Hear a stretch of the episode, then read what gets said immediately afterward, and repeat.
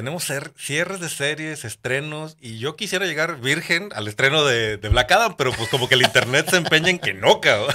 Ya sé. Yo también he estado casi, casi así con una venda en los ojos trabajando y no podemos soltar el internet en el trabajo. Entonces. La, la, la, la, la, la. la. Pero bueno, camaradas, bienvenidos al episodio de República Vic en vivo, completamente en vivo. Hoy es especial de una hora porque además de las noticias que tradicionalmente hacemos, vamos a terminar hablando de cierta dama verde que terminó su, su primera temporada. Camarada Leo, ¿cómo estamos?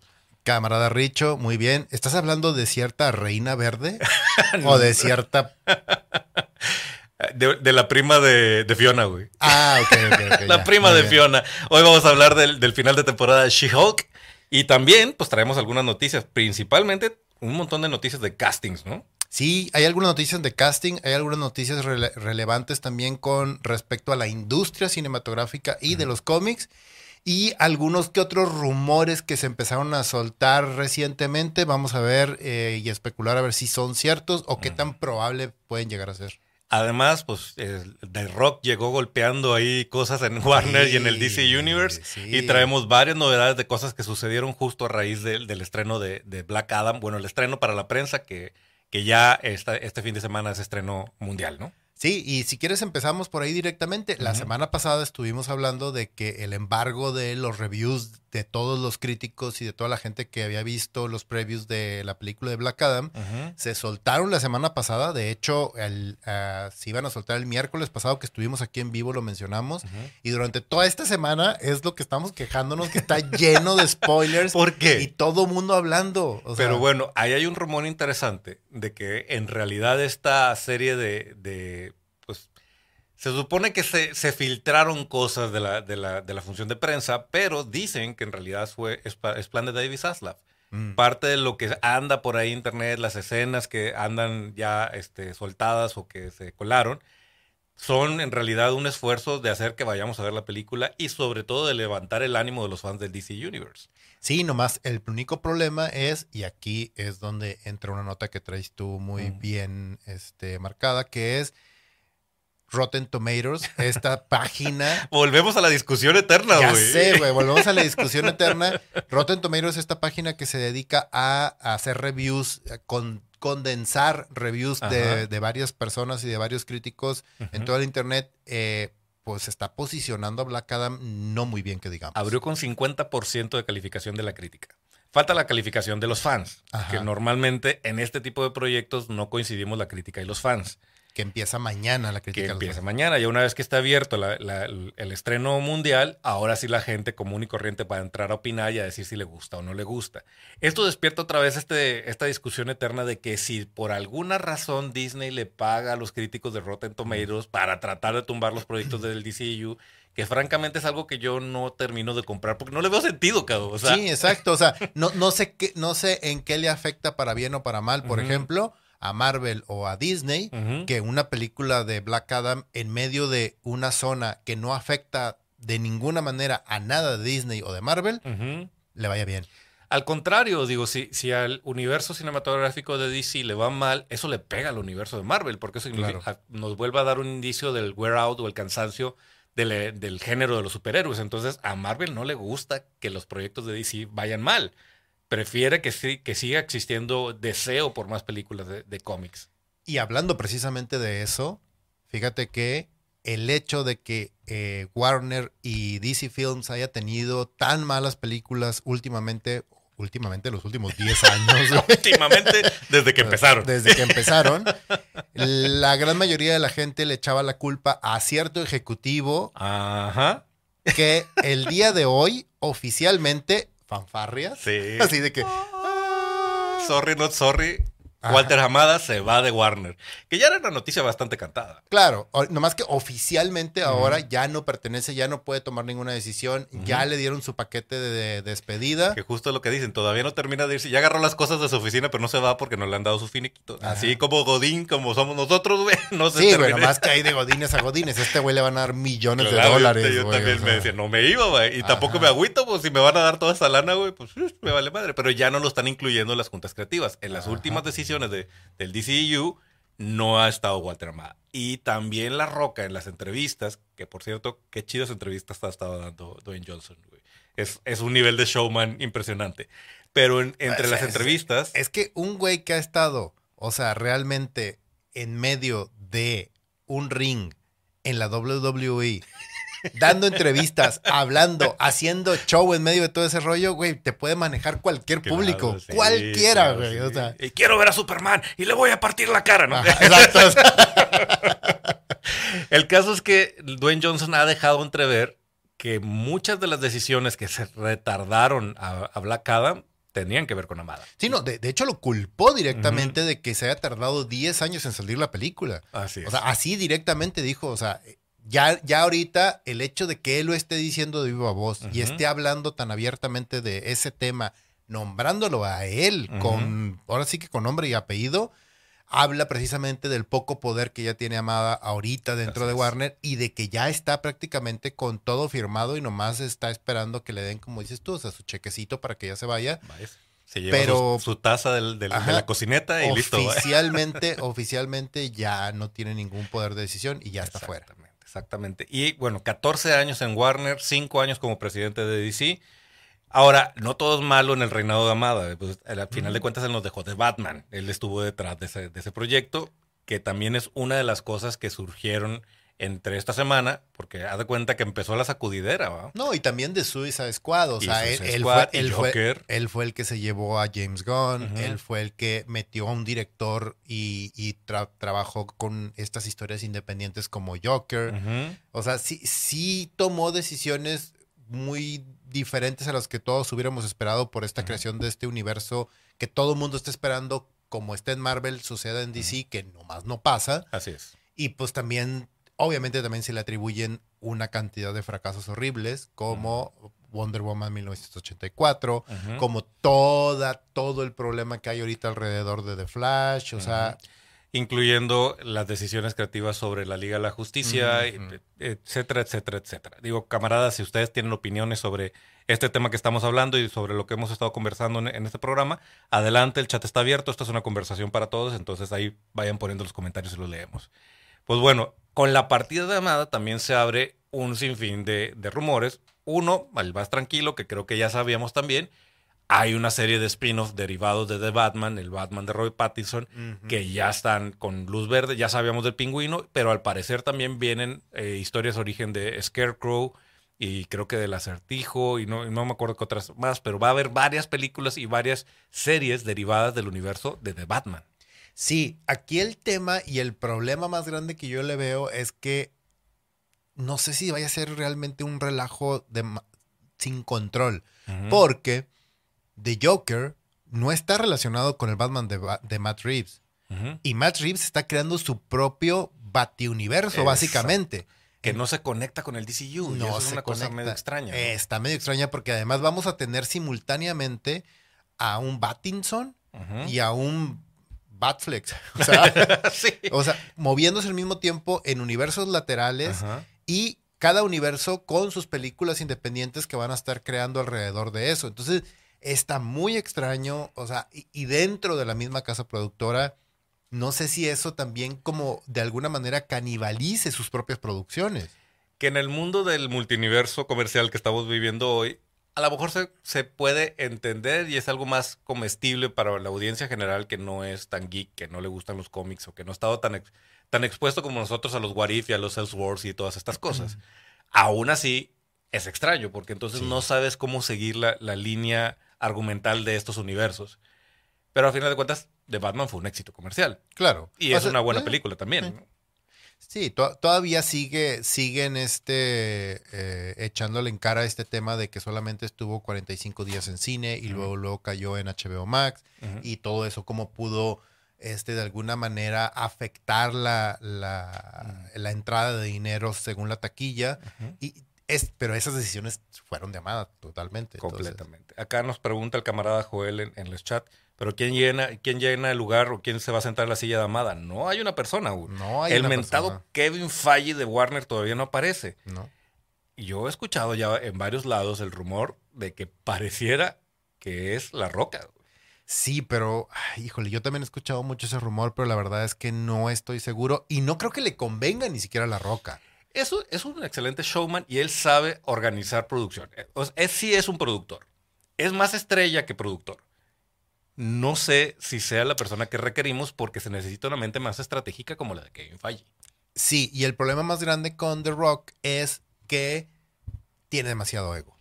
Sí. Y el es problema- él el centro de todo. Ajá, y entonces la verdad es que a mí no me gustaría ver todo un DC Universe este con la roca, digo con, Con Black con Adam Black en Adam medio. en el medio, o sea, exactamente. Entonces así no funcionaría. Y como actor de rock tiene un ego que no puede con él, o sea, de hecho hay rumores, o sea, hay historias bien sabidas con problemas con otros actores que también demandan esa misma, esos mismos reflectores y que se han convertido en unos literal cheat shows, como dicen los gringos Exacto. como por ejemplo la saga de Rápido y Furioso. Así es, sí. Y, y es que creo que también, digo, no hemos visto ni tú ni yo Black Adam, pero yo, yo voy al cine esperando un show. O sea, no, no voy esperando una película profunda como pudiera ser este Winter Soldier en el caso de Marvel. O sea, no voy esperando una actuación que me pare, pare y aplauda y llore con la roca por su interpretación del sufrimiento interno de Black Adam. Va a ser un villano imponente que, que sí le crees que se pueda Un poner los madrazos. sí. que queremos ver un antihéroe que sea una película divertida, que sea una película padre, no estamos buscando nada que más. eso tiene que ser Black Adam. Ajá. Así como Shazam tiene que ser la película del tono, del tono ligero, Batman tiene que ser la película más, más seria y psicológica. Entonces, poner a, a La Roca como el, el que va a tomar las decisiones del universo interconectado de DC no me parece tan, tan buena idea. Dice César Jaime, buenas, buenas, buenas camaradas. Que revisen bien, Amada, a la salida no se vaya a llevar la película de Batgirl. Agárrenlo, cabrón. Si- Agárrenlo, si, lleva un disco duro, deténganlo, cabrón. Exacto. Bueno, y aparte de, de este asunto de, de- de- de Batman, lo otro que, y eso sí dices tú, ¿what? Que ya está listo el guion de la secuela de The Flash. Ah, ya sé, eso. ¿What? O sea, primero preocúpense por sacar bien esta película y que quede y arreglen los problemas con su pinche protagonista, que ya no haya más cosas. O sea, Se, declaró, se declaró inocente y está enfrentando una posible condena de 26 años, güey. O sea, a ver, si cae en el bote, ¿cómo le vas a hacer, cabrón? ¿Cómo Ya vas a sacar una secuela, güey? Así de que, ay, me permiten sacarlo nomás un ratito a grabar y ahorita lo regresamos. Toda la película está situada en una celda, güey. Ajá, exactamente. Eso es muy, muy, muy, muy meta. conceptual, muy conceptual el todo el tema. Es que Flash está encerrado en- dentro Sí. de una Le pon- prisión mental. Le ponemos un, un fondo verde a la celda y toda la película la filmamos ahí, güey. Listo. Exacto, sí.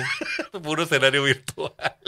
Pues no, no entiendo, güey. Pero también esto habla de que le tienen confianza a la película de The Flash.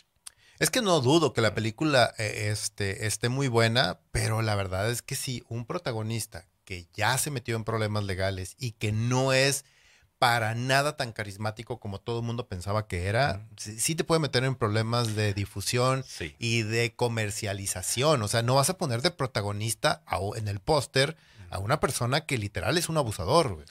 A menos que ya tenga la puerta de salida para despedir a Ezra Miller e introducir, gracias al multiverso, algún otro Flash. Lo dudo mucho, pero bueno. Hubo reshoots de Black Adam para adaptarse al nuevo plan.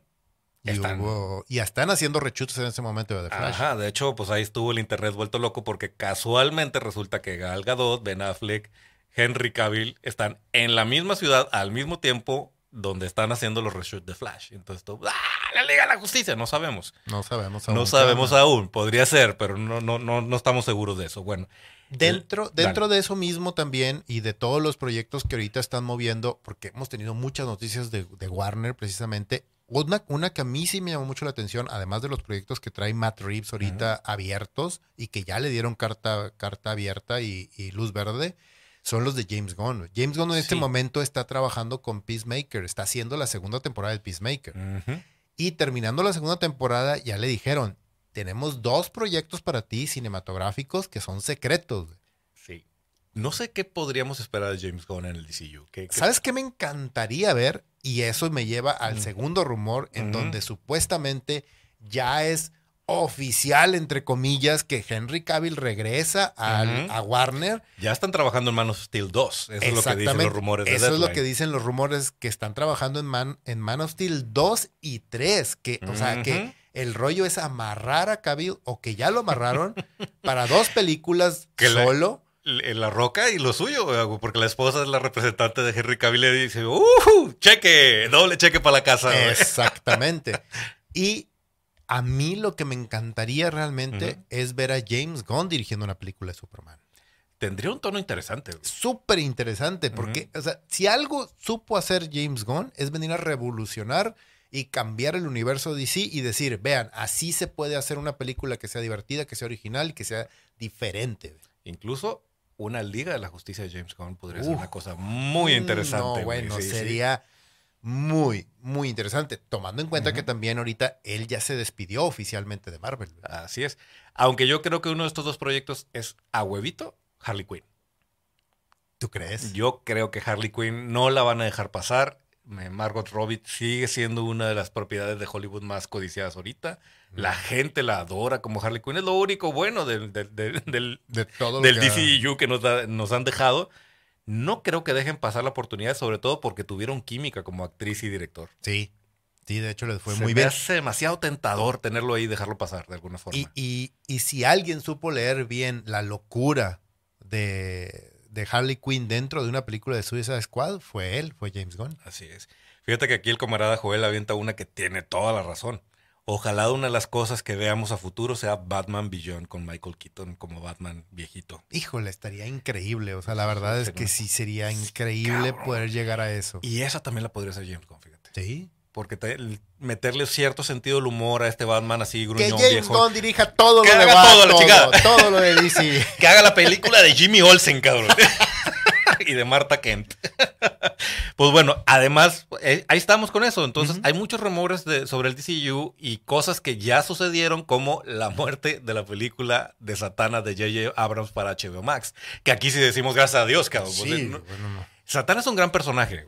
Ojalá y no lo desperdicien. Es que es lo mismo, o sea, es lo mismo que pasó con Constantine. O sea, que es un gran personaje, es un personaje que es la gente como que no alcanza a dimensionar la importancia de un personaje como Constantine dentro de DC y, y Satana es igual de importante que él, sobre todo por la relación con Doctor Fate, que estoy o sea, soñando con que hagan algo bueno con Doctor Fate dentro de Black Adam. por Ya lo dijo este. Ay, se me olvidó James Bond, se me olvidó su nombre, el actor.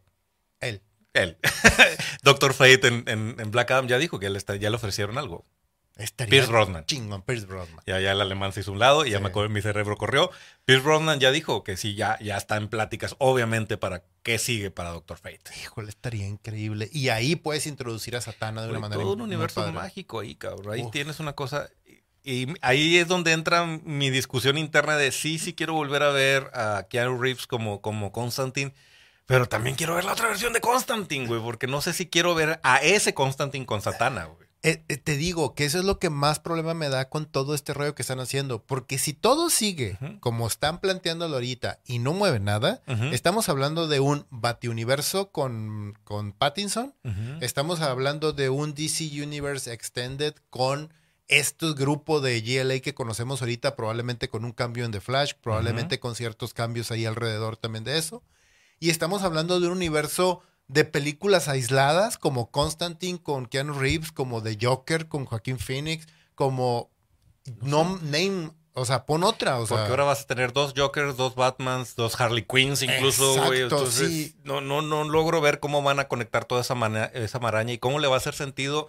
Deja tú a nosotros, nosotros nos acostumbramos a esas cosas, pero al público en general. Hombre, nosotros leímos Crisis en Tierras Infinitas y le entendimos. O sea, por supuesto que va a tener sentido, pero sí es bien complicado a nivel cinematográfico y ojo, a nivel de series. O sea, A te- nivel de series también es un problema bien grave. tengan compasión de nosotros, tenemos parejas, tenemos familia, güey. Yo quiero llevar a mi esposa al cine, güey, le llevo a ver ese reverendo de su madre, no entiende nada, güey, ya no quiere acompañarme, cabrón. Ni Sí. por las palomitas, güey. Ya ¿no? sé, güey. Sí, ya se me dice, no, pues yo voy a dormirme dos horas al cine, o sea, Cabrón, básicamente. ya no entiendo nada quién es ese y de dónde salió y por qué está persi- persiguiendo un casco y la chinga ya no sabe de qué está pasando. da- ¿no? Dame palomitas y déjame dormir. o sea. Dice también acá el camarada Joel, James Gunn haciendo una película de Lobo contra la Liga de la Justicia. Uf, oh, estaría gran chido. idea. De hecho, un gran proyecto para James Gunn sería Lobo. güey. Uh, sí. Espacio, que es algo que ya sabemos que, que domina. Un personaje sarcástico como Lobo, güey. Lástima que ya quemamos el, el casting de Jason Momoa, ¿no? No sé quién podrías poner de, lo, de Lobo. No, sí, sí hay muchos actores que podrían dar el, el- el- el pelo así de lobo. Hay, hay un actor, no sé si tú, tú viste eh, Bullet Train, la, la última película. no la he visto, la nueva de Brad Pitt. No, no la he visto. Es una película bien curiosa donde... Bad Bunny. No, no, no. Es una película bien interesante en donde los personajes secundarios tienen más relevancia que el principal y te caen mejor, güey. Ok. Y hay un personaje ahí de, de, de un- una pareja que son dos, dos chavos que son como asesinos a sueldo, que eh, es, no me acuerdo ahorita de los nombres de ellos, pero que son, se llaman este Lemon y and Tangerine, que son los personajes, los nombres clave de ellos dos. Ese cabrón, el güey que hace de Tangerine, él podría ser un gran lobo, güey. No lo visto. Podría ser un gran, gran lobo él. Los camaradas que están ahí en línea, si se acuerdan del nombre o lo- nos ayudan a googlearlo, lo ponen aquí en el chat y aquí lo decimos quién es el que hace el personaje de Tangerine en, en, en, Bull- en Blue Bullet Train. Y de hecho, él es, es- l- la historia de ellos dos es más interesante que todo lo que está pasando en el tren, güey. Yo quise- quiero que salgan otra vez estos cabrones, quiero saber más de ellos, o sea. Bueno, James Gunn, Lobo, Lobo, ¿qué sí. tal? Dave Batista, güey. ¿No? Dave Batista no me gusta. Le pones una güey. peluca, güey. No, Está no, mamado, güey. ya, no, ya lo vimos con. no sé. Es que. Aunque necesitas a alguien con una vis cómica profunda, güey. O sea, alguien que realmente me haga reír y que le creas que es badass. Te diría que Machete, pero creo que ya tiene como 15 años de más, güey. Sí, sí, no. Danny Trejo ya tiene como 15 años de más para ser, para Dan- ser lobo, ¿no? Danny Trejo hace 20 años hubiera sido un gran lobo, güey. Sí, sí, pudo haber sido una idea muy interesante. Bueno, ya vamos a dejar de lado el universo de DC. Hoy no hubo iWarner porque parece que. No, parece que va, va- Parece que ahí vamos, ¿no? Ahí vamos, ahí vamos, exacto. Antes de meternos a la casa de enfrente, porque pues traemos mucho tema de, de- de Marvel, justo hace un ratito antes de que entráramos al aire, salió el evento de Konami que tenía que ver con Silent Hill y soltaron dos novedades bien interesantes sobre el videojuego de Silent Hill. Tú eres fan de Silent Hill, a mí me encanta Silent Hill, creo que es una de las franquicias de videojuegos más chingonas que hay, que también siento que ha estado muy abandonada en los últimos años. Súper abandonada. Pues bueno, dos novedades. Una desde el, desde el lado de las consolas va a haber un remake de Silent Hill 2 exclusivo para PlayStation 5. Y eso creo que es una buena noticia. El poder de Sony. El poder de Sony.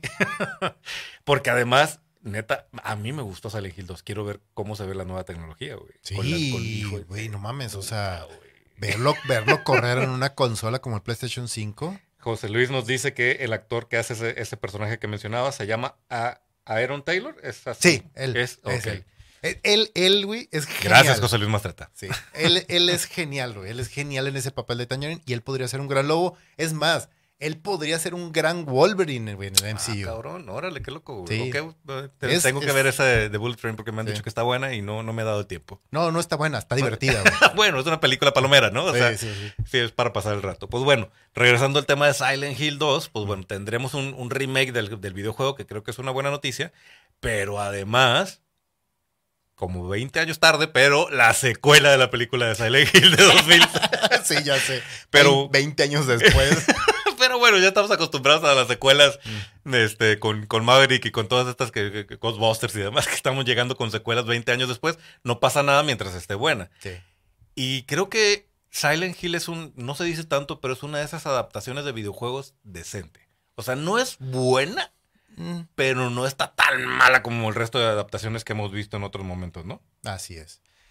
Pues sí, esperemos. Eh, son buenas noticias, la verdad. O- o últimamente, y de hecho, pues es como casi casi una tradición que durante octubre en, en muchos medios hagan estos anuncios, estrenen estas películas. Este mes estrenó Halloween eh, Ends. Este, que sí, dicen que sí. es horrible, no la he Sí, visto ya y, sé, y a mí me da miedo.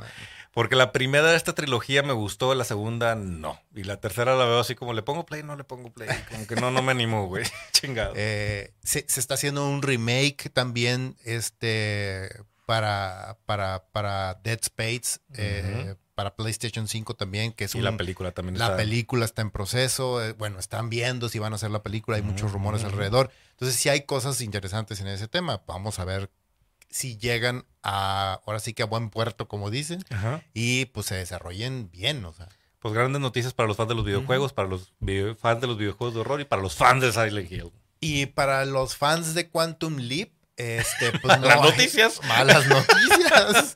no hay tan buenas noticias para ellos porque el reboot, bueno, no el reboot, como que esta Es- es- continuación que hicieron de la serie, aparentemente yo no he tenido oportunidad de verla porque, porque tengo un número finito de dinero.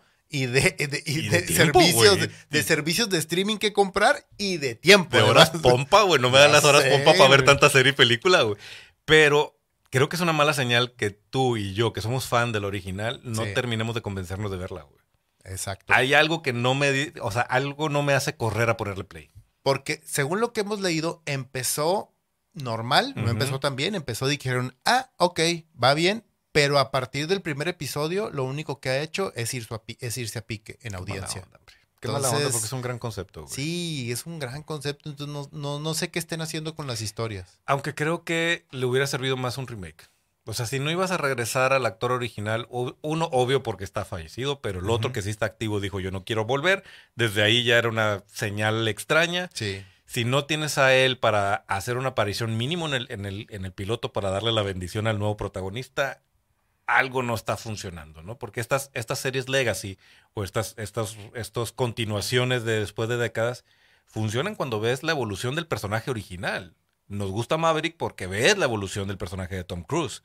Nos gusta, a mí- o bueno, me gusta porque sé que a ti no te gusta, Ghostbuster Afterlife porque ves, aunque toda la historia está basada en otros personajes, sabes qué les pasó al, al- al elenco original. Creo que es como un mandatorio que si vas a continuar la historia, aparezca uno o dos o la gran mayoría del elenco original. Sí, o que haya una referencia decente acerca de la historia o de qué sucedió con los personajes, qué sucedió con... Una que a ti te guste y a mí, Blade Runner. Ajá, O sea, exactamente. sin, Eh, sin la aparición de Harrison Ford, de Harrison Ford, esa película pierde algo. Claro, y no, y la película, toda la historia está basada precisamente en el core y en la base que dejó la primera. O sea, exactamente, exactamente. Entonces, pues bueno, Quantum Leap parece que no, que no brincó. no saltó ni en el tiempo, ni en el cuántico, ni, nada, cabrón. Nada, nada. y nada. se va.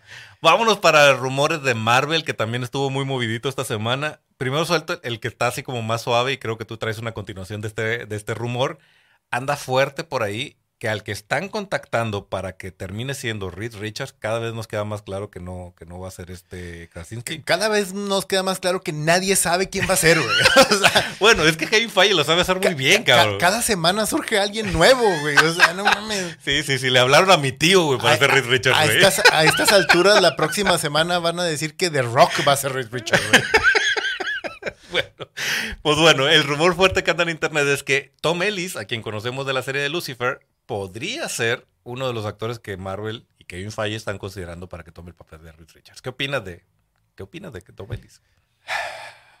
Yo siendo fan de eh, Lucifer de los cómics, a mí no me gusta la serie. O sea, él me parece, eh, pero la, la serie, o sea, a mí la verdad, ese Lucifer, esa historia, ese, ese contexto, cómo se desarrolla, a mí no. A mí me parece que es, no puedes verlo con el contexto de que esto está basado en un cómic. Es una No. nueva interpretación de la idea del cómic. Pero el problema es que la serie se lo toma así, como que sí está basado en eso y te hace menciones y te nombra Sí. cosas dentro de la historia. Sí. Y además tiene esta estructura CSI Ah, que a mí, a mí- serial, a mí- a mí realmente me fastidia y por eso no la he terminado de ver. Mm. Sin embargo, al contrario de ti, a mí sí me gusta él en ese papel de ese Lucifer. No en el Lucifer de Sandman, güey. No creo que sea, pero en ese Lucifer me parece interesante. Y por lo mismo que me gusta en ese papel de ese Lucifer, no lo veo en Reed Richards.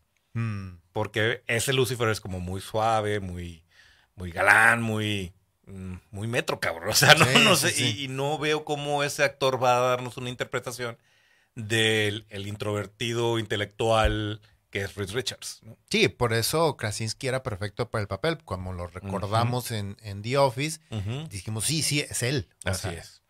Y, el- y los papeles de acción que nos ha dado, donde sí le ves ese, ese rasgo de liderazgo que, que le- que esperarías de quien interpreta a Reed Richards. ¿no? Sí, a mí me sorprendió mucho lo que hizo en Amazon este, con este personaje de Red October. Ajá, Ah, de este. ay, se nos fue. sí, el que hacía Harrison Ford, Ajá. lo hizo Matt Damon. Y luego hizo. Jack, uh, Jack algo. Sí. Ayúdenos, ayuden los que están ahí, googleen, porque el, alemán nos ataca, güey, no tomamos nuestras pastillas de la mañana.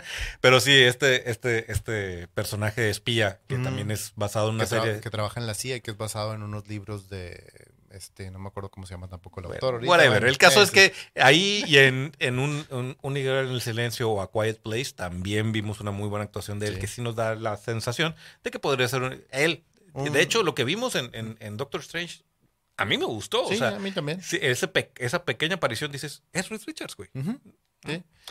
Eh, y dentro de esos rumores también está, hoy precisamente, hoy salió el rumor de que eh, Marvel está tratando de cerrar a una actriz precisamente para que sea su Storm.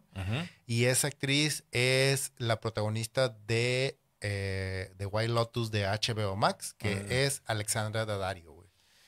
Que a ella la quieren poner como su Storm. Y la verdad es que nunca había pensado en ella porque ella está como que un poquito alejada de este mundo de aventuras. O sea, lo único que ha hecho así, ha hecho muchas películas, ya ha empezado desde, desde mucha vida. De hecho, yo me acuerdo que la conocí. Jack Ryan de Tom Clancy. Jack Ryan, exactamente. gracias. Este, gracias.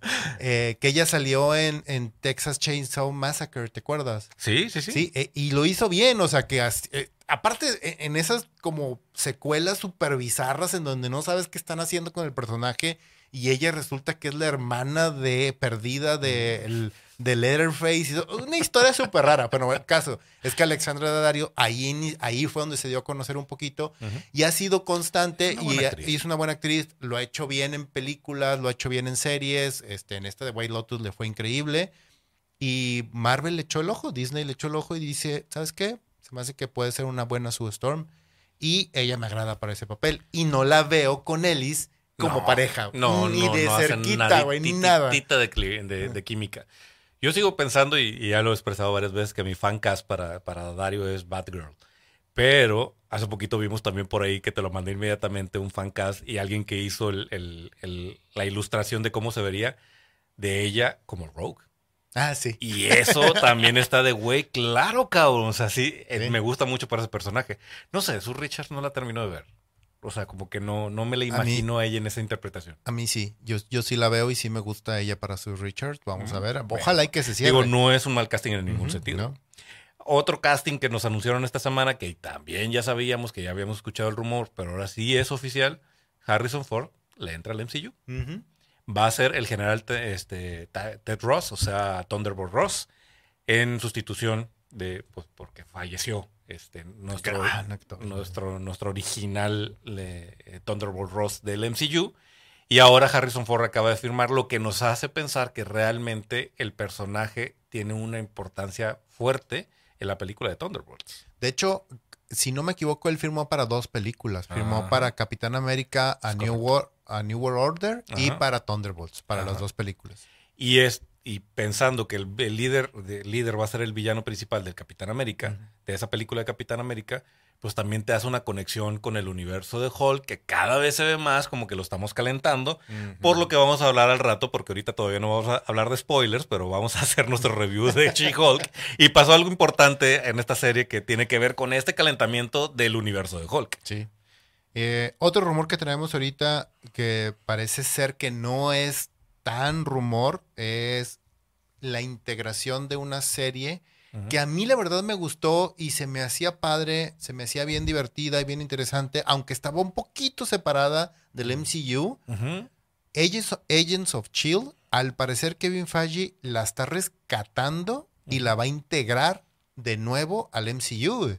O sea, Agents of Chill al parecer van a empezar a tener una participación mucho más activa dentro de las películas y las series de televisión de Disney Plus. Pues mira, hay muchos fans del, de Agents of Shield y tiene sus puntos muy bajos, pero tiene unos puntos muy buenos. O sea, hay unos, hay unos momentos. Y el Agent Colton es un gran personaje, es un gran personaje. Y, creo que lo extrañamos en el MCU. Y con este asunto del multiverso, pues es posible.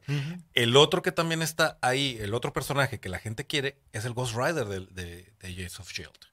Y pues vamos hacia un universo fantástico con monstruos. Si ya tienes un actor que lo interpretó y a la gente le gustó, pues volvemos a caer en el, caso de, Charlie Cox. Mm. ¿Para que te la juegas? Mejor te lo traes y lo integras de alguna forma por la magia de multiverso y se vuelve parte de los Midnight Suns y ya tienes a tu Blade, ya tienes a Werewolf by Knife y ya tienes a Ghost Rider. Ya estás listo, ¿no? Sí. Y pues bueno, al parecer ya van a regresar ellos. Y pues digo, es que Kevin Feige también, él, él, él ha dicho que él es fans de, de muchos de las series y de muchos personajes, como lo es de Nova.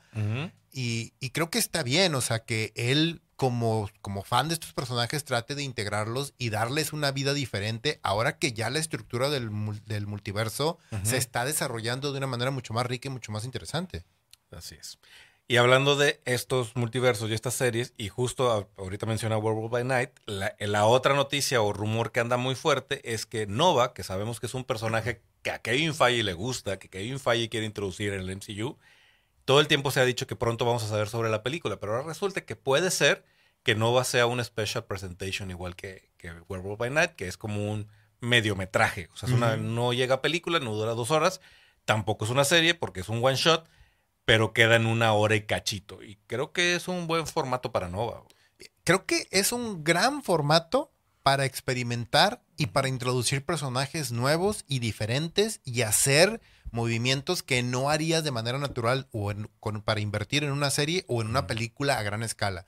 Y creo que Disney Plus es la plataforma perfecta con estos one shots así de 45 minutos, 50 minutos, hasta 60 minutos como Werewolf My Night que les da permiso de poder hacer esas cosas e invertir una cantidad, digamos, este, controlada de dinero, de actores y de cosas para poder experimentar.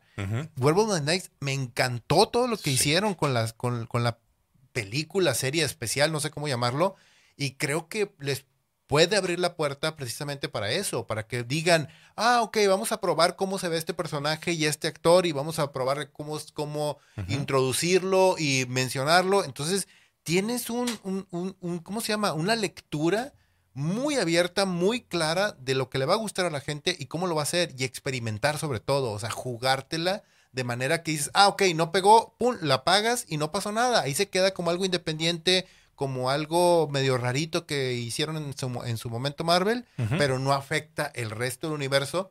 Y si funciona y pega, lo integras. Y es que tiene. Esto en los cómics se llama one shot. Existe, Exacto, Entonces claro. tu personaje, pruebo la historia. Serías limitadas, seis números, o sea, ya se acabó a lo que sigue. Exacto. Y entonces pruebo el personaje, pruebo la idea. Si gusta, sirvo más. Si no, pues ahí quedó y listo. O a veces un creativo, un escritor trae una idea muy específica que quiere explorar, que quiere poner y la avientas en este tipo de formato y no tiene repercusión, no tiene que ver con Thanos ni el, ni el multiverso ni los Avengers, nada más es un pedazo de la historia dentro del MCU. Creo que a Disney y a Marvel le hace falta este tipo de experimentación y lo hicieron muy bien con Werewolf by Night. Tenemos un par de comentarios más. Dice, en su momento seguí fielmente la serie de Agents of Shield hasta como la cuarta temporada y siempre me quedé esperando a que Coulson se presentara nuevamente a los Vengadores. Creo que es uno de los grandes dolores que nos dejó esa pelea que tuvo Kevin Feige con la parte de Marvel Television. Sí nos hubiera gustado volver a ver a Coulson junto a los Avengers y ver la reacción del Capitán América. Nos hubiera encantado verlo, por ejemplo, en Endgame. O sea, en Endgame, hubiera estado increíble. Corriendo ahí entre la, entre la bola y con un montón de gente. Sí, hubiera sido una cosa padre. Pero pues sí, eh, ese pleito lo hizo imposible. Creo que es un buen momento de regresar y ahorita justo en como está el, el MCU con el multiverso, todo es posible. ¿no?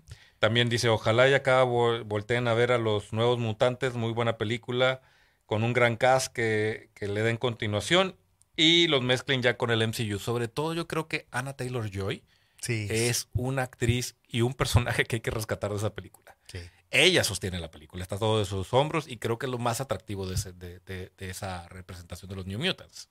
Sí, y hablando también de, de estos regresos, aparentemente también parece que Mark Spector ya firmó contrato y ya está amarrado. Por amor de Dios. Una segunda temporada de Moon Knight. que estaban esperando, creo que era evidente que tenían que continuar con esto. Ya había subido por ahí un Insta Story, un algo donde andaba en el Cairo y te dejaba entrever que sí, además tienes a este gran actor del momento que es Chris, este Isaac. Eh, no mames. no lo dejes ir, cabrón. Dije Chris Isaac. Chris Isaac.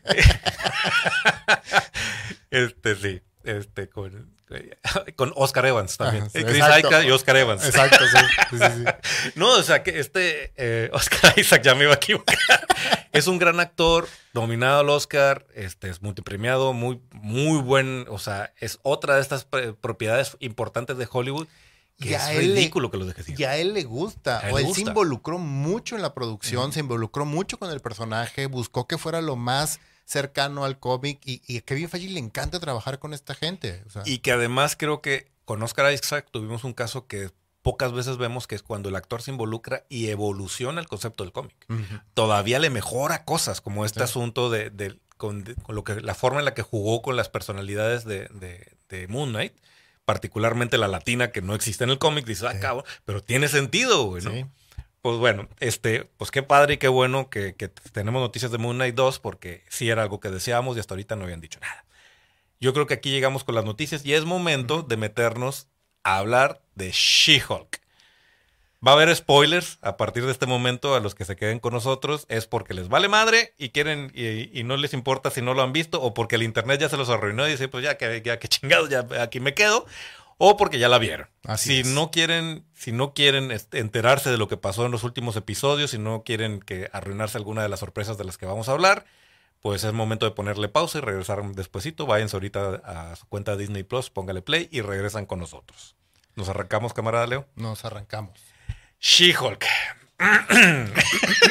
Ok, vamos a empezar, vamos a empezar tranquilitos. Ok, la serie empezó de mediana a malona. Seamos honestos. Sí. El primer episodio, sobre todo, es así como que. mm, De- ok. sí, sí, si yo no fuera fan de los cómics o no me interesara o no supiera nada del personaje, muy probablemente no hubiera seguido viéndola. Sí, sí, cierto. O sea, a la verdad. Sí, Sí, se me hubiera hecho una serie que si, si esto fuera televisión regular, si estuviera al aire, igual y la vería mientras como, pero no. Ah, ya, son las- ya es hora de She-Hulk. sí, A, a a juzgar por el primer y el segundo episodio, ¿correcto? exactamente. La serie empieza a crecer poco a poco, empieza a desarrollar un personaje interesante y ojo, Maslani es por ella que la serie empieza a mejorar un poquito a poco. No tanto por los argumentos y no tanto por la dirección de la serie. O sea, es ella. Ella es perfecta. Ella se vuelve muy carismática dentro de la serie y empieza a crecer un poquito y poquito, a subirme de medio escalón en medio escalón, llegando a la cúspide con el penúltimo episodio en donde sí da un brinco de calidad muy alto. yo creo que el, el penúltimo episodio a mí me dejó súper hypeado porque dije, ¿Sí? güey, llegamos. Pensé que estábamos ante una serie que se había construido despacito y que iba a tener un cierre brutal a Exactamente. raíz de ese episodio, ¿no? Sí, Brian Cox hace una aparición increíble. Se ve natural, se ve muy padre la interacción con, con ella. O sea, el personaje tiene sentido dentro de la serie. Hacen buena química. Hacen buena química. tanto como personajes en la identidad, o sea, tanto como Matt Murdock y, este, y como Daredevil y She-Hulk, funcionan muy bien en, en- en ambos lados, ¿no? Sí. Y la historia está muy bien hecha. Sí. El penúltimo episodio, la historia está súper bien construida. Es un caso legal, de verdad. Ajá. y además llega Matt Murdock a partir madres como abogado. Ese- Exactamente. Ese, ese- ese es, su, es su Y, punto dorado, ¿no? y donde llega la cúspide, y a mí me pareció casi, casi un punto genial de la serie, es todo este tema que habían estado mucha gente quejándose, y ojo, no es queja con respecto a esto en específico, sino a la calidad de la historia y de la serie, Ujú. Es todo este tema que dice que estaban hablando en redes sociales donde decían, no, es que eh, She-Hulk no es así, es que el, toda la agenda feminista de Disney, toda la agenda de, eh, de empujarte ese tipo de, de- de materiales woke, Ujú. etcétera.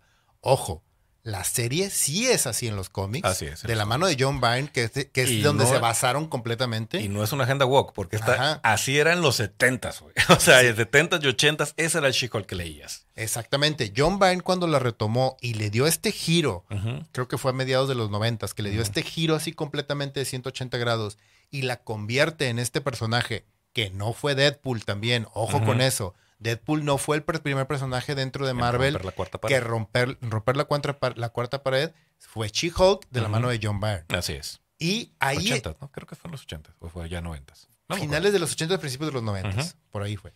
Este, entonces, lo hacen tan bien en el penúltimo episodio, en donde trabajan esta construcción de este personaje hasta cierto punto controlado, manejable, que es esta mujer que siempre tiene que estar impecable porque es abogada y que siempre está buscando dar la mejor cara hacia afuera.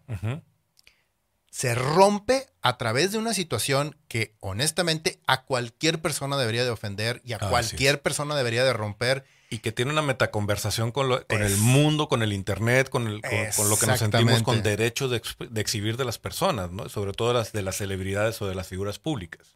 Y de las mujeres, o sea. De las mujeres en general. En las mujeres en general, o sea, entonces, ese tema lo manejaron muy bien. Ajá. El rompimiento de yo no tengo derecho a enojarme porque soy mujer. Y se maneja de manera perfecta. Y tampoco, no quiero abrir una conversación de la cual ni tú ni yo queremos meternos porque no? tenemos ni siquiera voz y voto con respecto a eso. O sea, desgraciadamente nos hubiera encantado tener una, a una mujer aquí para poder apoyarnos y ayudarnos en este tema. Nosotros no queremos opinar acerca de eso precisamente por eso, porque no nos corresponde a nosotros. Punto. Exactamente. Y a partir de ahí, nosotros creemos que la historia dejó abierta una puerta muy grande como para decir, güey, puede cerrar de manera increíble. Sí, y es una gran desilusión, pero si quieres ahorita entramos al último episodio. Tratando de tomar lo bueno de la serie, también creo que tenía un elenco interesante. El, equipo, el, el, grupo de personajes que, están alrededor de She-Hulk es bueno, güey. Yamila Yamil creo que es uno de los personajes más desperdiciados de la serie. o sea, ella como actriz es muy buena. Y fíjate que esa reinvención de Titania era una buena idea, sí pero no termina de dejar de ser un chiste, güey. Y el mismo, el, mismo. Emil, la, abominación. Ajá, el mismo abominación. Se me hacía bien interesante la vuelta de tuerca que le dieron y cómo lo convirtieron en este guía zen y todo el rollo y que está cuidando. Dije yo, güey, está chido, está padre, está interesante. Sí. Hasta el modisto este que es la Moda de Marvel y, hace el, traje de, de Daredevil dorado, güey está bien justificado en el, en el penúltimo episodio. cuando, cuando, ya entra Matt Murdock a defenderlo legalmente, dice, güey, ahora esto sí tiene sentido, cabrón. Que ese guion está muy bien hecho. Entonces tienes un buen elenco, tienes una protagonista carismática que lo está haciendo muy bien. Podríamos discutir sobre la modificación del origen de She-Hulk, pero seamos honestos, el mismo origen original, por decirlo, del cómic. Es muy similar. Es muy similar y es bobo, güey. y, realmente son de esas cosas como, no te claves, güey, vamos a, lo que importa, que es la, personalidad del personaje. Adelante, síguele, ¿no? Sin embargo... Llega el último episodio. Llega el último episodio. Y bueno, entiendo lo que hicieron, güey. Sí, sí, precisamente eso es lo que te iba a comentar. Entiendo lo que quisieron hacer. Es más, casi casi te podría decir que lo aplaudo. Porque fue algo súper riesgoso. Y si yo hubiera estado en la mesa de guionistas, tengo que aceptar que hubiera aplaudido la idea, güey. También hubiera dicho, la idea. Sí. La idea me pareció muy buena. La ejecución me pareció muy mala. Y sabes qué? O sea, es que sí es. Lo quiero decir con mucho cuidado porque no quiero que nadie se vaya con la malinterpretación de que estoy tratando de defender el episodio. Creo que tiene cosas muy divertidas Evidentemente entendemos que tiene un guiño al cómic, porque She-Hulk hace esto de romper la cuarta pared al máximo en los cómics y desgarra una hoja, se sale del cómic, habla con su creador, que es básicamente lo que vimos en, este episodio. Sí, pero sin nada del carisma de John Byrne y sin nada de la inteligencia de su guion. Además, que me dejaste muy arriba con el, el último episodio, con todo esto que estamos hablando del contexto sobre la mujer, sobre rebasar niveles, sobre exhibir personas en el, Internet. Todo el tema social y la puerta que abrieron y dejaron con esa última mirada del personaje en donde se da cuenta que tú como público, tú como espectador de una serie de televisión, la estás viendo a ella y ella te está viendo a ti y se dio cuenta de que la agarraste enojada, está genial. Y ahí es donde se queda y tú dices, güey, de aquí lo único que puede hacer es cerrar de manera magistral y no. Porque haz de cuenta, hasta me da la impresión que se desconectaron los que escribieron el, ese episodio y el otro. Porque el otro empieza prácticamente en, otro mood. Ajá. Con... Sí, sí, sí, sí. Y, y, luego terminas con esta, que ahí sí se me hace este, lazy writing, de todo empieza, que lo trataron de transformar en chiste, lo trataron de disfrazar de chiste, que todo empieza a cerrarse de una forma tonta, rápida, la abominación estaba con el malo, el malo tiene el suero para convertirse en Hulk, cae Hulk de la nada y tú dices, ¿qué, qué chingado está pasando, cabrón? Y ella dice, alto, Este, y voy a detener esto porque es un mal episodio, güey. Chingado, güey. No. O sea, sí, es un mal episodio, qué bueno que lo detuviste, pero no lo arreglaste, cabrón. Ajá. Porque no me lo llevaste hacia donde yo, al menos yo como espectador, quería ver. Y ahí te va la gran falla que veo y voy a tomarme unos minutos para dar dos pasitos hacia atrás y tratar de explicarme el por qué Va considero, Va a respirar profundo. Leo. por qué considero que está pésimamente ejecutada la idea que tuvieron que no fue mala. No, no es Sí. mala. No es una mala idea. Primero me voy al episodio de Los Simpson cuando Homero, ¿te acuerdas de ese episodio en donde rompe la barrera y se convierte en una figura de 3D? Ajá, ajá, que viaja por el multiverso. Va, viaja Los por el Simpson lo multiverso, hicieron, güey. ajá, y luego cae en nuestro mundo, cae en la vida real. Ajá. La gente, cuando él cae y empieza a caminar y él está todo nerviosillo, que es un episodio súper bizarro porque además se acaba en ese momento y no te dice nada de cómo regresó, qué pasó, no, ahí se acaba, punto, se acabó ya. Porque fue un especial de Halloween, creo, que esos son microcondensados. Entonces, cuando cae, la gente que va caminando por la calle lo empieza a ver y la gente reacciona a. Homero. Dice, a la madre, ¿qué es eso? Es una botarga, es una cosa rara, es una cosa amarilla que está caminando. Y la gente reacciona y le da miedo, Así es. ¿sí? Ese es el, el primer ejemplo que quiero poner. El segundo es Deadpool. En Deadpool 2, Deadpool empieza a viajar a través del multiverso para poder solucionar y hacer cosas Exacto. que él en su cabeza dice, voy a mejorar esto. Y hace dos cosas que a mí me parecen geniales, o sea, que rayan así en la genialidad. La primera es irse al universo real y enfrentarse a Ryan Reynolds leyendo el guion de Linterna Verde y Ajá. diciendo, ya la hiciste, güey, ya vas a triunfar porque vas a hacer una película de superhéroes. y ojo, aquí es donde entra la, la, la, la genialidad de los guionistas de Deadpool 2. güey. Ujú. Cuando hace eso, te está diciendo, en el universo real existen las películas, pero el DC no existe. Ujú. No es un universo real, existe en la imaginación de una película donde está este persona, este actor, que es Ryan Reynolds. Y Deadpool va y le y mata a Ryan Reynolds para decirle, te estoy ayudando, vato. Sí, te estoy haciendo un favor. Se brinca otro multiverso en donde está Wolverine y aparece el primer Deadpool que todos odiamos, Ajá. interpretado por él mismo Ajá. también. Ajá. Y en esa película te está diciendo también otra cosa. Te está diciendo, Marvel y los mutantes sí existen, sí son reales. El DC no.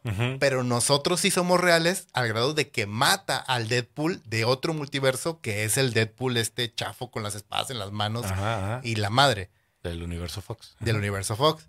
Pero te está diciendo, este universo es real, el universo real real, que es donde está el actor Ryan Reynolds.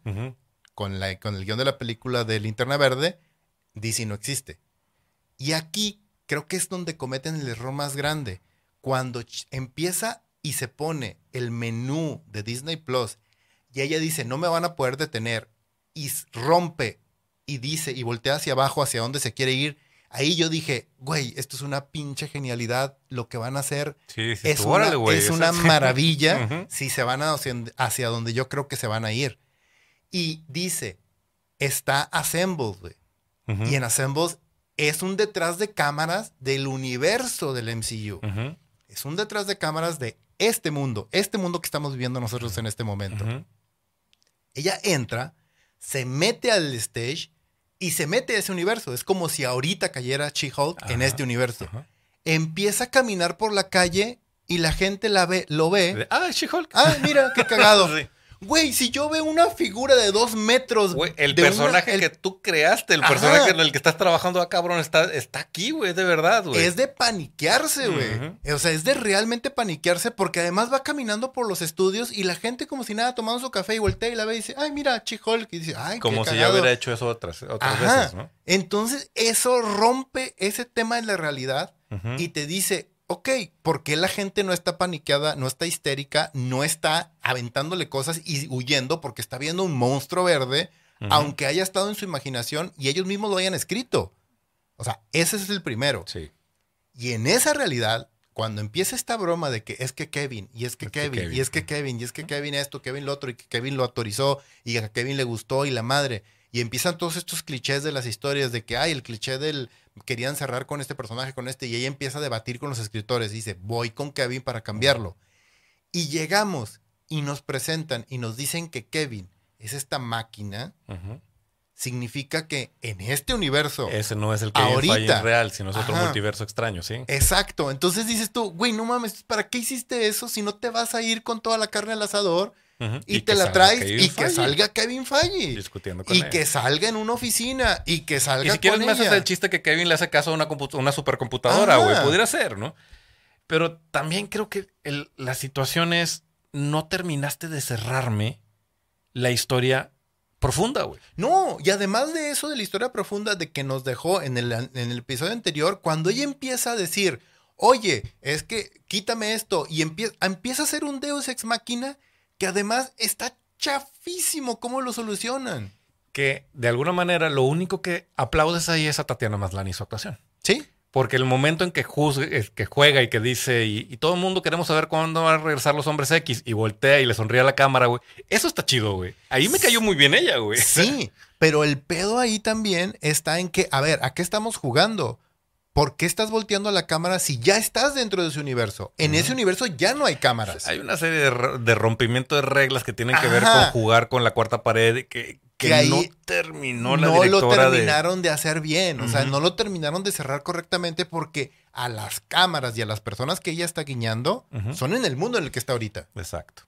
Nos dice por acá, compara, expone su opinión César Jaime, dice, la serie me gusta de manera general, se me hizo divertida y definitivamente el final fue algo muy original aunque se termina, no, aunque no termina de cuajar. Lo peor, el, el, horrible CGI de, de, Scar, sí.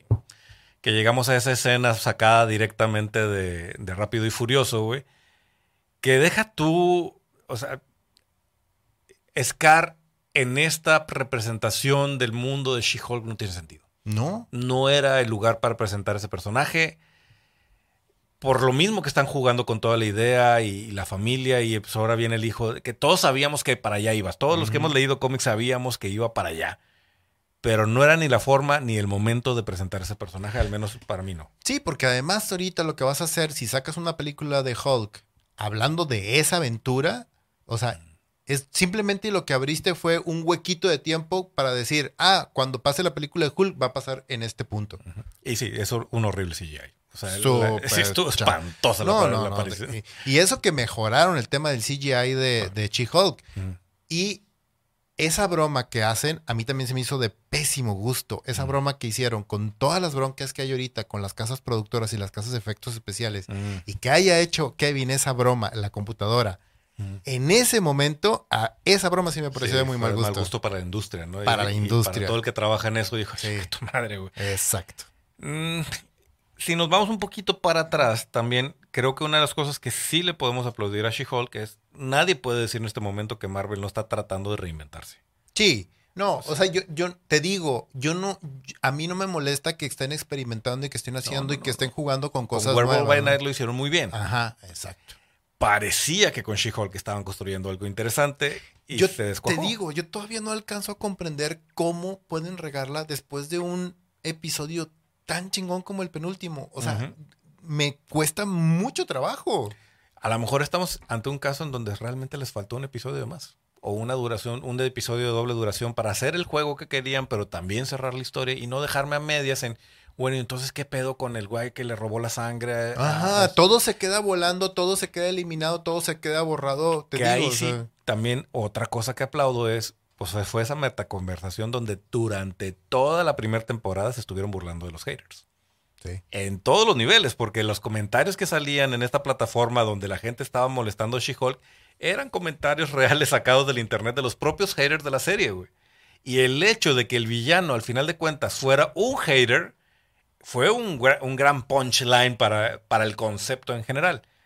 Pero no terminó de cuajar. No, porque no termina de llevar toda esta metaconversación ni, ni siquiera termina de cerrar el tema del el empoderamiento femenino, ni de la serie, ni del personaje, ni del tema de los haters, ni del tema de cerrar con, con la historia, e insisto, la historia del personaje de She-Hulk dentro de este universo y cómo interactúa con el resto de los personajes. Y esto ya para ir cerrando el, el, episodio nos trae a la discusión que tú y yo ya hemos tocado y que está muy presente en el internet es, ¿no será que Kevin Feige ya le está faltando mano para controlar el MCU? Son demasiados proyectos al mismo tiempo entre películas y series. Son demasiadas historias, no alcanza a revisar a todos creo que necesita un mano derecha. O sea, Kevin Feige necesita un Kevin Feige, que le ayude, güey, ¿no? Porque evidentemente la, fase 4 no tiene la calidad de las fases anteriores de Marvel. Ahora, ah, no sé qué decir al respecto porque siento que ha estado equilibrada. No estoy hablando de calidad, creo que se ha, se ha diluido en la cantidad. O sea, no, no estoy diciendo que hubo malos productos, Estoy hablando de que hubo tantos productos y había uno muy malo, uno mediano y uno bueno, y luego otro mediano, y luego otro mediano tirándole a malo, y lo otro medio bueno, y otro, y así que se siente diluido todo, y lo ves y sientes que todo estuvo malo. Sí. Te, termina de arruinar la experiencia en general del MCU, y eso, eso no está chido. Sí, sí, es como dicen, o sea, el chocolate puede ser delicioso, pero si te terminas desayunando, comiendo y cenando chocolate, pues te va a caer mal, güey. Y tiene razón César Jaime, una de las cosas, de las mejores cosas del último episodio es la intro. Ese, ese homenaje al, al, increíble Hulk, la serie de los 70 con Bill Bixby, Estuvo chingón. Sí, eso estuvo con madre, güey. Sí, y, te digo, o sea, empieza muy bien. Sí, sí, sí. ¿Crees que, que está abrazando la locura del, del, concepto, de romper la cuarta pared, de, ser una metaconversación? Parecía que iba hacia algo muy bueno, ¿no? Exacto, que por eso quería mencionar lo de Deadpool 2, o sea. Y, que ellos manejan muy bien esa metaconversación. Exactamente. Ellos sí eh, como dicen, embrace the madness, o sea, abrazan la locura y dicen, va todo. Pero dentro de la ironía y de la locura de Deadpool, cierra la historia principal, que creo que eso fue lo que no terminó pasando en She-Hulk. Exactamente. Bueno, vamos a cerrarle ahí, como quiera, pues ya cada vez nos queda más claro que uno de nuestros episodios especiales de fin de año va a ser lo peor del año y, y, terminaremos echando mucha mierda de estas cosas que parecía, prometían y nos terminaron defraudando. No sé si She-Hulk estará en esa lista, yo creo que ya, ya lo discutiremos en su momento. Hay cosas que probablemente son peores, pero pues sí, la cuarta fase del, del, MCU no es lo que hubiéramos querido que fuera, definitivamente. Y la cuarta fase termina con una película sumamente esperada que es Black Panther. Esperemos, esperemos que Tecno Cuarta la rompa como un amor y que tengamos una despedida muy, muy este, digna de, de Chadwick Boseman y una continuación porque el universo Wakanda es, maravilloso. Entonces, Los rumores están diciendo que, al igual que la primera película, Kevin Feige y todo el equipo de Marvel están súper orgullosos y que dicen que es una de las mejores películas que han producido en toda la historia de Marvel. Mismo decían de Eternals, cabrón. Como, como para aventarla a los Oscars Evidentemente le están poniendo mucho cariño. Y creo que ese fue el proyecto donde se concentró Kevin Feige. Y esperemos que lo, veamos reflejado. Sí, se nota, se nota, se nota. Pero bueno, vamos a cerrar entonces el episodio porque ya nos aventamos la hora completa. Muchas gracias, camaradas, por haberse quedado hasta el final. Les recordamos nuestras redes sociales. Estamos en Facebook, estamos en TikTok, estamos en Twitter, estamos en Instagram. Si estás viéndonos en YouTube, eh, suscríbete al canal, prende la campanita para que no te pierdas ni un solo episodio. Si nos estás escuchando por podcast, sea cual sea tu reproductor, también suscríbete. Subimos contenidos semana a semana. Camarada Leo. Camarada Richo. Camaradas todos, gracias a los que estuvieron comentando en, ahí en, en el chat de YouTube. Nos vemos y nos escuchamos en la próxima República Geek.